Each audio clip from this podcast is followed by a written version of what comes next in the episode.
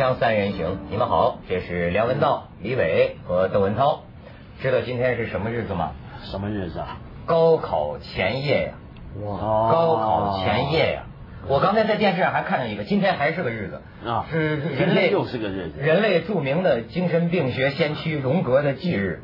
哦所以你看，高考的前夜，精神对对对病反正有点关系。这真的是有关系啊！那么，因为每一次这个全世界的这样考大学的似的入学前后啊，这个考试前后都有很多人要咨询这个心理医生啊，咨询心理顾问，这真的有。哎，但是你想到没有？就是今这前夜，嗯今天晚上，嗯，不说考生们是什么心情，就是说家长们是什么心情。所以我就想起来啊，嗯，我们家在这个就是在高考前夜爆发过一次我至今记忆当中的最激烈的，当时把这个比他那个那时候还很小，吓坏了，所以留的记忆很深，非常激烈的一次处，就是在高考前夜。这先给我跟你讲啊，就我爸爸这个人吧，是特别特别心软的人啊你比如小时候他要打我们这仨儿子，有时候实在不听话，他打。我很清楚记得，你知道他怎么打呀？他不忍心下不去的手，所以主要是嘴上发生呼喝。我就记得他那声音，把我们摁在凳子上。他我爸握拳是这么握的，哦小指头翘起来这样，这拳头就是不落下去。吓得我们就等着他梆一下。但是我知道，你说他这一下下来哈，是经历了多少挣扎？是后来我妈妈才跟我说，就他这么打我们一下啊，说你爸爸呀，当天晚上就一夜睡不着觉。嗯他是能这样。所以说我我爸爸在前几年跟我讲起来，嗯他说就是高考年你哥哥高考前夜的时候，嗯他说这个事儿啊，我是这几十年了。他说我到今天想起来就不舒服，我觉得对不住你哥哥，嗯这这跟我哥哥发脾气，为什么是为什么呢？啊？哎呀，那个印象太清晰了。晚饭桌上，你知道我哥哥呀，是我时候的一个这个偶像了，算是。他这种人就是属于目前的高考制度考不出来的人才。嗯。我认为他是爱迪生一样的人物啊。就那种孩子刚才你讲有那种心灵手巧的，哎，刚出现音响的时候，他能给你装一台啊。这这这搞小发明，就坐个航模飞机，这家伙就多才多艺，呃裁剪衣服的。可是呢，就是考试成绩不好，不好。嗯。考试成绩不好，我哥哥性格哎也特别的那种内向，也倔强，嗯。莫名其妙的就在那天饭桌上，哎，我爸爸可能在寄予期望，明天考试啊，那么紧张，怎么怎么着的。突然间，我哥哥说我不去了，就突然间说说明天不去了，我不知道是什么，因为什么？也可能是害怕考不上，也可能是顶不住那种，后来你没跟你哥哥说过这事儿？也没提过，哎，你应该问一问啊。对吧？哎这这反正就当时就突然间就说不考了，然后当时我爸爸呀就发了我从来没见过最大的一次火，说什么你不搞了？你要知道为什么那次对我刺激很大？过去都是我爸爸打我们，但是那个时候我我我我爸爸对我哥哥咆哮的时候啊，我哥哥也是十八岁高三高高中生了嘛，十八岁的大小伙子了。没有动手，但几乎就是父子俩就接近于要动手了。我记得就是桌子掀了，碗碎了。那天晚上就是这样。后来第二天，我哥哥还是去考了，没有考上。那就是就是那天他思想斗争就准备放弃了，可能对啊哎呀，但是你说我这个印象了，所以我一说高考前夜，我就想起。但是你看过了多少年，我爸爸想起来就觉得，哎呀，不应该给你哥哥发那么大脾气。就觉得对不起的？哎，你说这个高考啊，这个我就想，那个我那个时代呢没有高考制度，因为在文化大革命中间，我们这个中学毕业呢只有一个选择，只能到农村去，连当兵都不行。当时我是近视眼嘛，我那时候想当兵，不想那个插队，我不想到农村，想当兵嘛还好一点啊，有饭吃啊，有纪律啊，因为农村你不能吃饱啊。所以我还专门当时配的那个叫揭幕镜，那时候揭幕镜不像现在的这个眼镜能放在眼睛里，那时候放进去是玻璃的，不是现在是软的，当时就小玻璃，一个小玻璃放进去，当时我还配了那个镜。但那年高中毕业的时候呢，正赶上有规定说那一年不招在校生，就当兵不招在校生，说必须要插队。当时我就特别沮丧，我说这我为什么要非要这个走这条路？我就特别不乐意。嗯，当时呢，我爸就给我做工作啊，我记得特别清楚。我爸爸是坚信中国以后可能没有高考制度了啊，他坚信文化大革命要改变中国的历史。他说：“你还看不出来吗？这个知识分子啊，他将来永远是批判的对象啊。这个中国只有当工人阶级才是领导阶级。你爸是工人阶级呃，他倒不是工人阶级啊，他出身是中农啊，啊跟我们不太一样他是中农啊。然后他说，他说你你你明白吗？这就很明显的，这个就是很明显，没有什么选择，你就先去到农村吧，到了农村，咱们农村以后回来当个工人，咱们这辈子就平平安安了。为什么他是这种想法呢？他就觉得在那个年代里，只要不挨斗、不挨批。就是人类的一大幸福了，怎么再去追求什么找找倒霉去啊？当初老表，所以当时他说的很，而且还还游说我，他他我也不知道当时为什么爱上学，因为那时候呃已经没有大学了嘛，对吧？已经没有大学，他还说了一个，他说你以为大学是干什么的？大学是很专业很专业的，比方说你学了水利。你将来就不可能到城市里工作，你就可能到了一个什么三明峡水电站去工作，你可能在那工作一辈子。你以为学水利就是这也是大学生啊？哎呀，这个对我非常有说服力啊！是有这个道理啊！我这样将来不是他对我在农村，将来回不到城市了，我到水库上工作去。你看当时就这么一个。所以你看，说父母父母的期待啊，啊，有的时候啊也是稀里糊涂，因为父母的期待，父母也是个小人物，大家都是社会时代命运的棋子儿。对，你你就像说，我觉得我们家这两代人啊，我爸爸其实本来有一个当画家的才能，现在很多画画的是当年我爸的学生嘛。嗯。可是我爸当年在天津，在 在天津说，本来说画画画的水平很高，要考那个中央工艺美术学院。我估计是能考上，可是那个时候我爸爸的父兄叫什么？你看在那个年代哈，这是这学画画，那不流氓学的吗？啊？说为什么？是不是画裸体？不是，就是觉得画画没前途。说现在也不尽是流氓学的，流氓 让人学画家还是挺好的。这你就不知道。那你像我小时候弹吉他，最早弹吉他的那肯定流氓，都是流氓，知道吧？就是反正我爸爸的父兄那个时候就跟我爸一个很，我爸爸也是琴呃就是琴棋书画呀，喜欢跳舞唱歌，那就这么一个文艺方面的人才。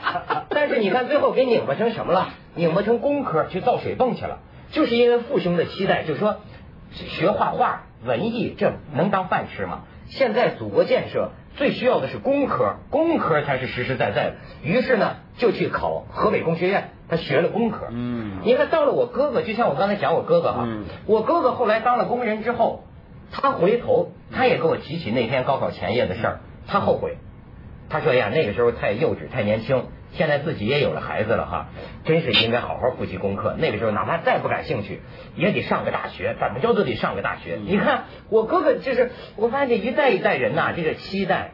不过我觉得这种期待啊，有时候就变得很无谓啊。比如说像这个您二位哈，这个对着你的爸爸或者你自己这个遭遇，就看得出来什么事儿。就有时候这个父母啊，比如说他的期待，就像你刚刚讲，父母也是个时代中的人啊，他也是一样，他看不穿那个时代的。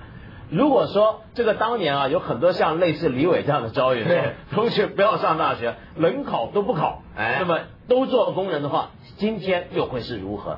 就等于比如说香港也是一样，香港比如说也是很多父母就老教孩子念大学要念这个科，要念那个科，要考这个要考那个，就后来呢都惨遭失败。我认识太多这样的人，比如说我记得二十世纪八十年代末的时候流行念这个工商管理。一大票孩子念工商管理，念完了出来就过剩。后来又说学医好，又一大票学医。哦，资讯工程好，又一大票学资讯工程。结果这个潮流啊，现在越变越快，三四年变一回，三四年变一回。这所谓热门行业那个潮流一直在变，对，你哪能赶得上？你哪能看得穿？所以我觉得最好的态度啊，我觉得做父母啊，最好的态度是什么？就是你真的是这种事儿你就别管。他要怎么干，你就顺其自然。顺其自然，因为想想看，你你帮他规定说，你现在我现在看到了未来这个是最好的，未来这个是最重要。你怎么知道未来？每个人都知道未来，每个人都当大师了，对不对？对对对。但是文道，你小时候是跟父母一块住吗？我不是啊，我小时候先 对啊。但我跟你说，我到后来跟父母一块住的时候，他们也不怎么给我压力。比如说我要念哲学啊，他们从来不管。为什么呢？因为我成绩是太糟糕了。他们觉得你能够上大学，那就真的是家门万幸了，你知道吗？能考上就不错。那能考上那就很好。你不知道我小时候的成绩没跟你说过吗？嗯。我从中学一年级到中学高三了，中一到高三啊，我从来没离开过全班倒数三名的范围，哦，从来没有离开过，我就全凭什么运气？啊，全凭是运气，是吗？我跟你说，我考试的时候，我考试的是之前呢，我直到考考大学前呃前几天呢，我们班的班主任是当着全班同学的面说，好，各位回去好好努力复习啊，呃，这几天要考试怎么样怎么样？哎，梁文道，你要这没你的事儿了啊，你爱怎么干就怎么干了，是这样说，你知道吗？就是说你你怎么样都无所谓了，反正是所以你反而没有心理负担了。我没有负担，轻装上阵，轻装上阵。那么，但是我第一回也考砸了，为什么呢？看来轻装重装都不灵。对，我第一回考砸是有道理的。啊我那时候也是遇到有几门课要考的那几天，我就没去考，我去了游行。哦我就要参加游行，哦。因为觉得参加对，觉得这个报国比较重要，那么考试是次要的。在大约类似的年代，我们大陆也有一个类似的人物，他叫张铁生，交白卷的英雄，他也认为报国最重要。去一下广告，锵锵三人行，广告之后见。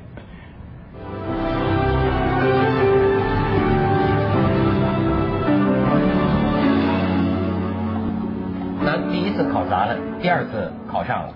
第二次也是很很随便的考啊，我第二次是堪堪考过而已啊。我第二次考也是没怎么准备，也是轻装上阵，就那么去考。但是呢，我总有一种考试运，我觉得就每我成绩那么糟啊，为什么每年都还能升级啊？就是每次那作弊最近我们教育部可有规定了，就好多几十条的触犯的都不行。我 从来不作弊，因为我根本我根本没什么盼望，你懂吗？我也不打算升级，我也不打算上大学，那干嘛要作弊，对不对？我就随便猜，有回答案随便猜，比如考数学题吧，我那时候还用了什么方法来猜？用铅笔来转，往哪个方位我就填一，往哪个方位我就填二，就选择题。以后高考应该改个名字，啊改一综艺节目的名字。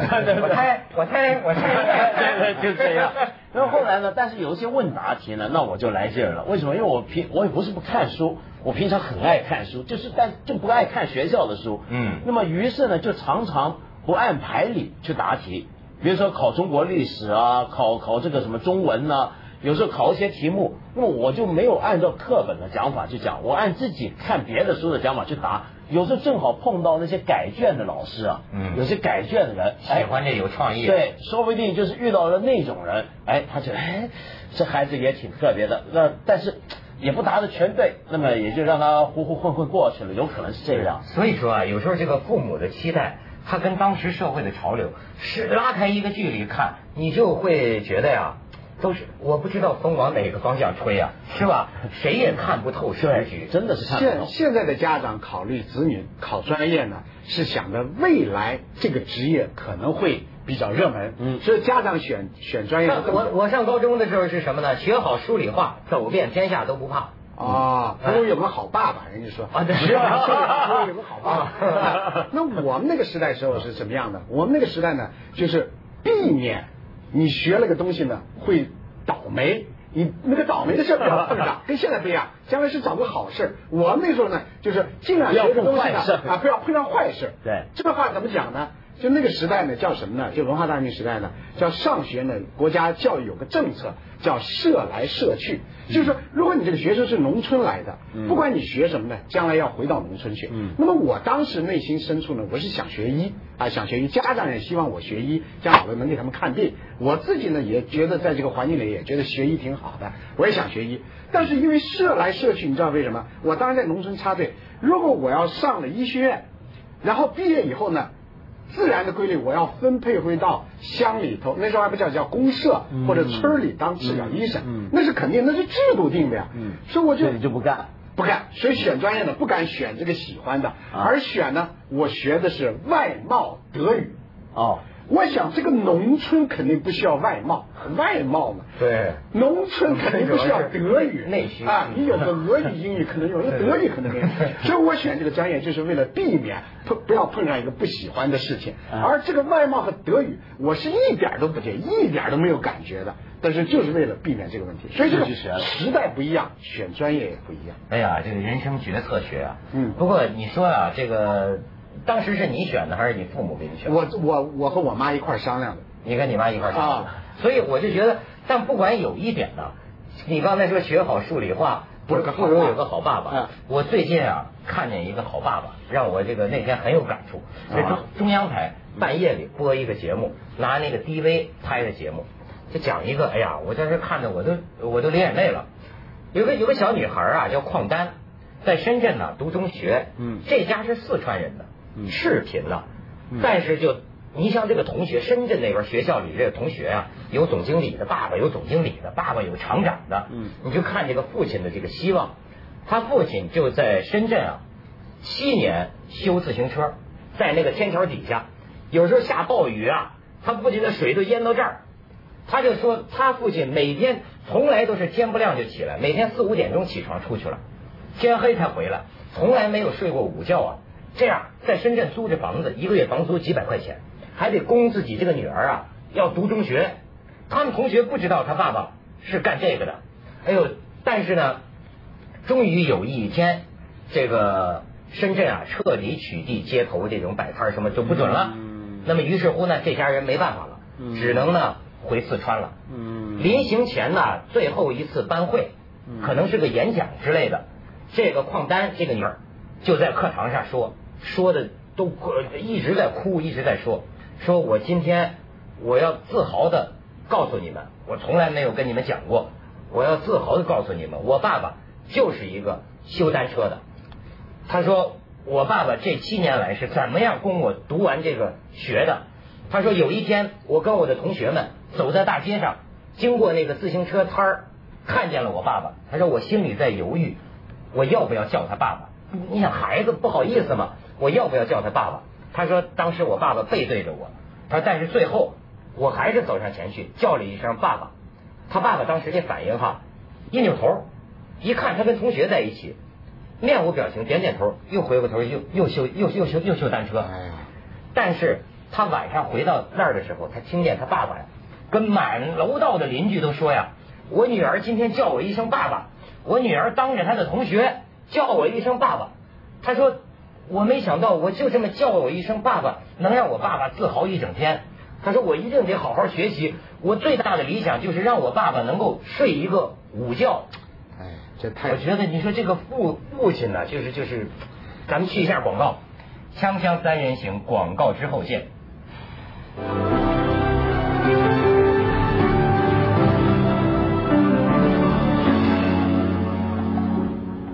以我就想起啊。其实你看，在我的考大学、工作每一次选择的时候哈，我的意见都不一定跟我父母亲一样，嗯，因为我觉得他们可能想的不对，对，但是你就会有一种感觉，他完全是随着社会的标准，他的心就是要孩子好，是吧？就是现在社会上说什么好，我就希望我孩子去去干那个去。哎呦，这个这个心呢，所以你说这个专业啊，专业到底是不是你选的专业就是你的未来？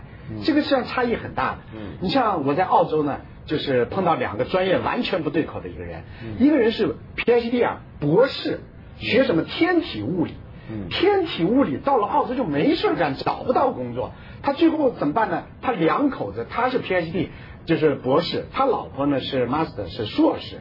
都是学的特特别怪的这种物理，找不到工作怎么办呢？两口子到一个饼干生产线上去工作当工人，结果居然呢，他每个月呢能收入到大概就是两口子加起来六千澳元，六六三万六啊，这就在当地是很高的人工了。还有一个最近就是也是锵锵三人行的一个忠实的观众，他呢是在国内是北方人啊，学版画的，就版画，刻版画是那是艺术家、美术家了。就到了澳洲以后，在悉尼，他住在悉尼，没有适合他的工作，那怎么办呢？他就阴差阳错的去做了免税商店的产品采购，结果他现在这个，因为做了这个呢，他现在是装的很大，大概住着四五四五百万澳元，就大约两千多万港币的大宅，独立的洋房。他把父母也接到那里去，他有独立的自家的私人码头，然后他父亲每天干什么？他父亲的母亲就是到下面钓鱼，钓上鱼来招待客人吃饭，哎，独立的码头自己的。那么他自己还很惭愧，给这个有关人士说，有关朋友说，哎呀，你看不好意思哦，你看我现在经商，我我是学画画的，他觉得好像有点玷污他那个专业，下海了啊，是，觉得好像不太光彩，而经商嘛。不过我觉得其实像这种学习跟这个专业的关系啊。过去我们常常，特别在中国，我们很强调，比如说读大学，我们用一个字眼很特别，外国是不用这个字眼。我们说你考哪一门专业，嗯你念哪一门专业，嗯一有这个专业这个字啊，它就总包含了某种你将来的职业取向相关。其实我是比较主张怎么样，就是现在啊，念大学啊，其实算不了什么专业。真正要讲专业，都是大学以上的东西。所以念大学当成了什么事儿呢？就当成你对什么有兴趣，你就去学。那个基本上大学学习其实只是给你一种思考方法的训练，一种知识的储备，它跟你未来的职业是不相关的，不一定是相关的。是嗯对你比如说，呃，我举个例子啊，像那种大学念的科目啊，越自由奔放啊，它将来的路子啊，说不定走得更宽更广。中国有个怪现象，就中国呢，我们都很强调学理工。那么，所以我们觉得学理工出来呢，就像你刚刚说的，这个当然比不上有个好爸爸，但也能算是走遍半个天下啊。嗯那么，但比如说在外国的话就不一样，比如说在英国、美国，很少看到什么政治人物是理工科出身的。当总统、当首相都是念什么历史啊、法律法律啊、文学啊，都是这。接着下来为您播出《网通凤凰子夜快车》，